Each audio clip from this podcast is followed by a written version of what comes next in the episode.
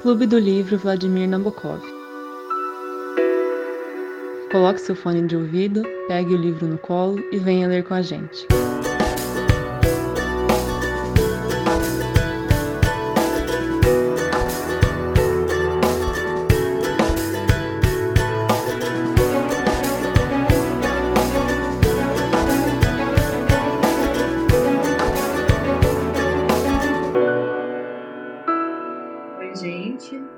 Aqui hoje para continuar as discussões sobre o livro Otelo de Shakespeare, com a, o ato 2 agora.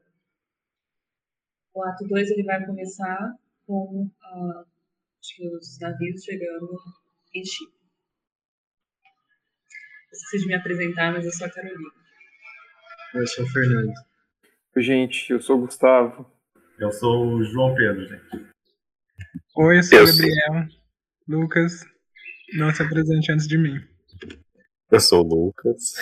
Eu sou o André, gente. Aí acho que no último capítulo a gente tinha mencionado dos planos que o Iago revela no finalzinho, e aí basicamente a gente vai ver esses planos se desenvolvendo, né? Alguns novos personagens vão ser apresentados. Acho que o mais importante agora é o Cássio e a esposa do Iago. E um negócio que eu achei muito estranho, não sei se vocês acharam também, já para começar a falar da primeira cena, é aquela tensãozinha inicial do ah, o navio vai chegar, o navio não vai chegar, eu achei meio besta, assim. Não sei o que vocês acharam. Mas porque basicamente chega o. Chegam dois. Chega, eles estão no porto, aí chega um navio, não é o navio do Otelo. Aí assim, caramba, será que o Otelo morreu e tal? Aí o Otelo chega depois. É, que eles, eles se perderam, eles estavam juntos aí, começou uma tempestade, eles se separaram, né? Aí fica todo aquele mistério no ar das pessoas, né? Mas não época... faz sentido porque o Otelo e a Desdemona viajam separados, tipo. É que na época não existia Wi-Fi, tá ligado? Aí os caras tinham que ficar na expectativa. É, dessa primeira cena não tem mais nenhum comentário. Tirando que apresenta esses dois personagens, é, o Cássio e a esposa dele, que eu ia ver o nome aqui. Acho que é Emília. Como tá pra vocês? Emília, Emília não é do Iago? É a esposa do Iago. Ah, Cássio Cássio. Ah, foi mal. E aí, basicamente é isso, não, não tem nada específico.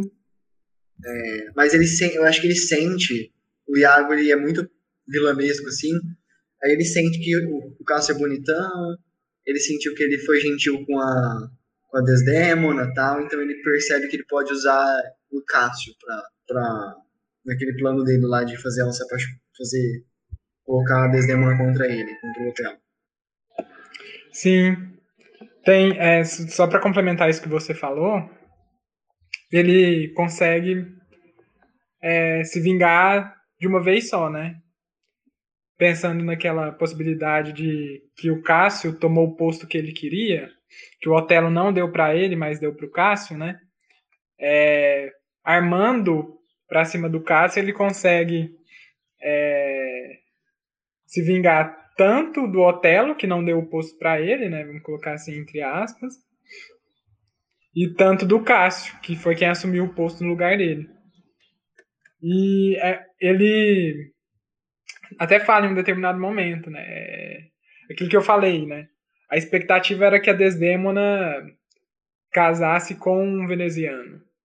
Então, ele vai tentar usar esse estereótipo e confrontar com a assim, né, a aparência e o contexto de vida do hotel de uma forma geral, para tentar fazer com que ele fa essa comparação e falar, olha, sei lá, ela traiu até o pai, enganou o pai, o pai achou que ela tinha sido enfeitiçada e ela não vai te trair com um veneziano que, que tem as qualidades intelectuais e culturais que você não tem. Então ele já vai armando todo o plano por aí, né? Na verdade, a cena 1, 2 e acho que a, é, a cena 1 e 2 elas são muito curtinhas, então basicamente é isso que a gente falou.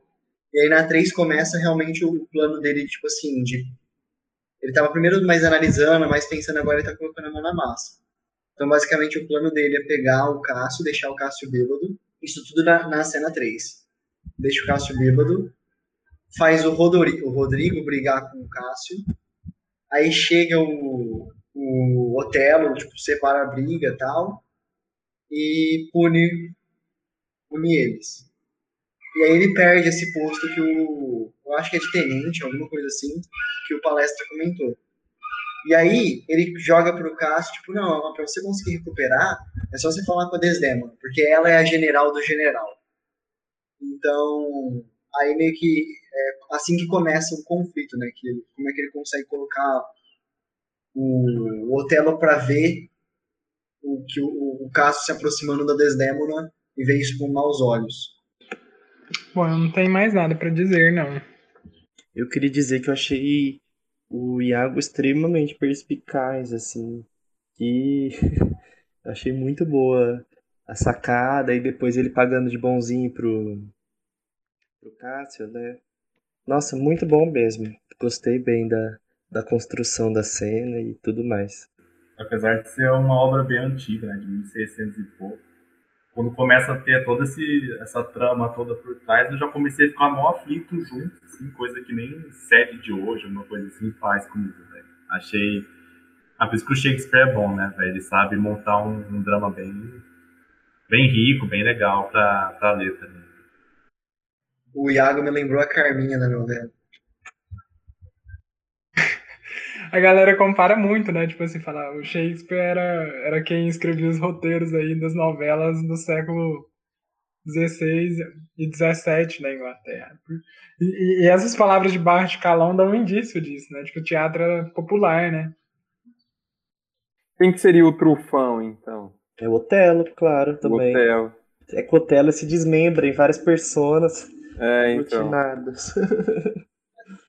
Eu acho que é muito legal a gente pensar isso, né? Que a gente tá lendo um texto que hoje é clássico, super difícil de ler, mas no fundo isso aqui já foi, tipo, um entretenimento de massa, né? De massa, ok, não, não sabemos também, mas do, público em geral. E eu acho isso muito interessante também. Eu tinha, eu tinha selecionado umas, uma, um trecho aqui pra comentar, porque ele fala, o Cássio fala, tipo assim, que ele perdeu a reputação dele. E ele fala que ele perdeu a parte imortal dele. E eu achei que isso é um, uma- um, um conceito meio que se perdeu, sabe? Hoje a gente não tem mais isso como a honra. A gente ainda tem resquícios disso, então tem as ofensas, as ofensas à honra no Código Penal e tudo mais, mas é, não tem não é mais a mesma coisa, sabe? Você não vai querer defender até a morte sua honra, igual ele tá falando aqui de fazer, igual o Otelo vai falar de fazer mais pra frente. Isso eu acho que é um sentimento que move a obra que não é atemporal.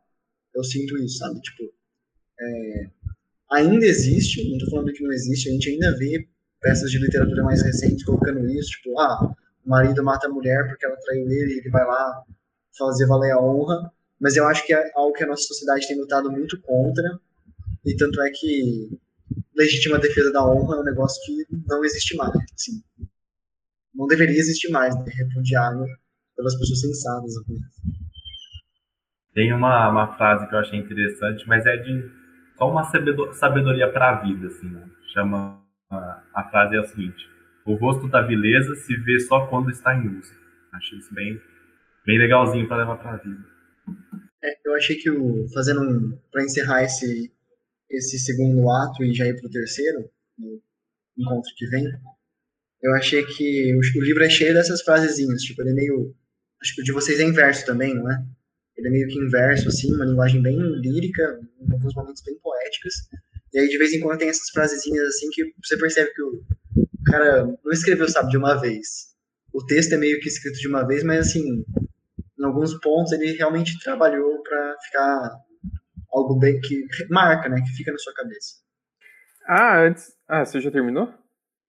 É, antes que a gente encerre esse, esse, esse encontro, ô, você falou em, em poético, e aí você me lembrou, mano, que tem alguns trechos que ele faz umas rimas, assim, tem toda, toda a estrutura rímica, né? Muito legal, tipo, é muito, é muito massa você ler um texto assim, né? Um livro. Eu, eu costumo falar texto para tudo que eu leio, porque é o que eu leio na faculdade, né? Basicamente tudo é texto. Mas é, essa obra, ela é muito legal porque ela põe um ritmo com esses recursos né, narrativos, estruturais, linguísticos. No caso, o uso de rima, né? E o fato de ser inverso também, isso dinamiza a leitura. Então, é muito interessante, assim. Quem curte é, teatro, drama, essas coisas, é, é um... Mano, o Shakespeare é, tipo, a indicação suprema, assim. Eu vou aproveitar, já que você emendou um comentário, e aí depois eu passo a palavra para palestra, que eu acho que ele está querendo comentar também. Mas é só que você falou de verso, e tem uma hora que tem até música no meio do. do né, nesse ato, que eles começam a cantar. E eu achei interessante por dois motivos. Primeiro, eu fico imaginando que assim, o ator tem que saber cantar também, não tem só que. É, deve ser uma hora que começa uma musiquinha, alguma coisa assim. E a segunda é que, eu não sei se vocês perceberam isso, mas tipo assim, ele vai, eles estão no, no Chipre, são venezianos, tal, pessoas, digamos assim, do sul. Mas é escrito por um autor inglês. Então o que ele vai fazer é puxar saco dos ingleses, que ele fala assim, ah, os, ale, os alemães, os franceses, os italianos não cantam tão bem. Essa canção aqui eu aprendi com os ingleses. Aí eu senti que é muito assim, sabe? Deve ser aquela hora que o pessoal no teatro, sabe, oh, grita, coisa assim. Eu achei muito jogando pra galera. É o famoso fanservice, né? Do século XVII. Sim. Ele, ele faz algumas coisas assim pra, pra agradar, né? Ele, ele não ficou famoso e, e rico à toa, né? Então, o Macbeth mesmo, ele, ele coloca ali uma parte para agradar o rei James, que vai assumir o trono depois da Elizabeth, né? Então, tem toda essa questão e, e de falar mal do, de, de, de, outros povos ali, né? Eu não lembro, acho que no Hamlet ele fala. Eu não sei bem se são os dinamarqueses ou noruegueses, eu não lembro mais, acho que são os dinamarqueses, que ele fala que, que, que assim, né, os dinamarqueses são os bêbados e tal, assim, ninguém, ninguém bebe como eles e tal. Então tem essa coisa, não é só no hotel, ele repete assim outras coisas. É... Eu só ia comentar o, o que o Tronco falou, assim, quem gosta de, de peça no gênero dramático, o Shakespeare é uma indicação muito boa, porque quando você pega algo que você fala assim, ah, isso aqui é mais ou menos, é melhor do que muitos outros autores, sabe? é tipo assim, o que é bom dele é muito bom, e o que você fala assim, ah, não, não é tão bom assim, é, é melhor do que muitas outras peças. Então é, é isso. Eu vou. Só para concluir, vou ler o trecho que eu encontrei aqui, eu, eu realmente achei bem legal. Que o, eles perguntam, o caso fala assim, nossa, que canção magnífica.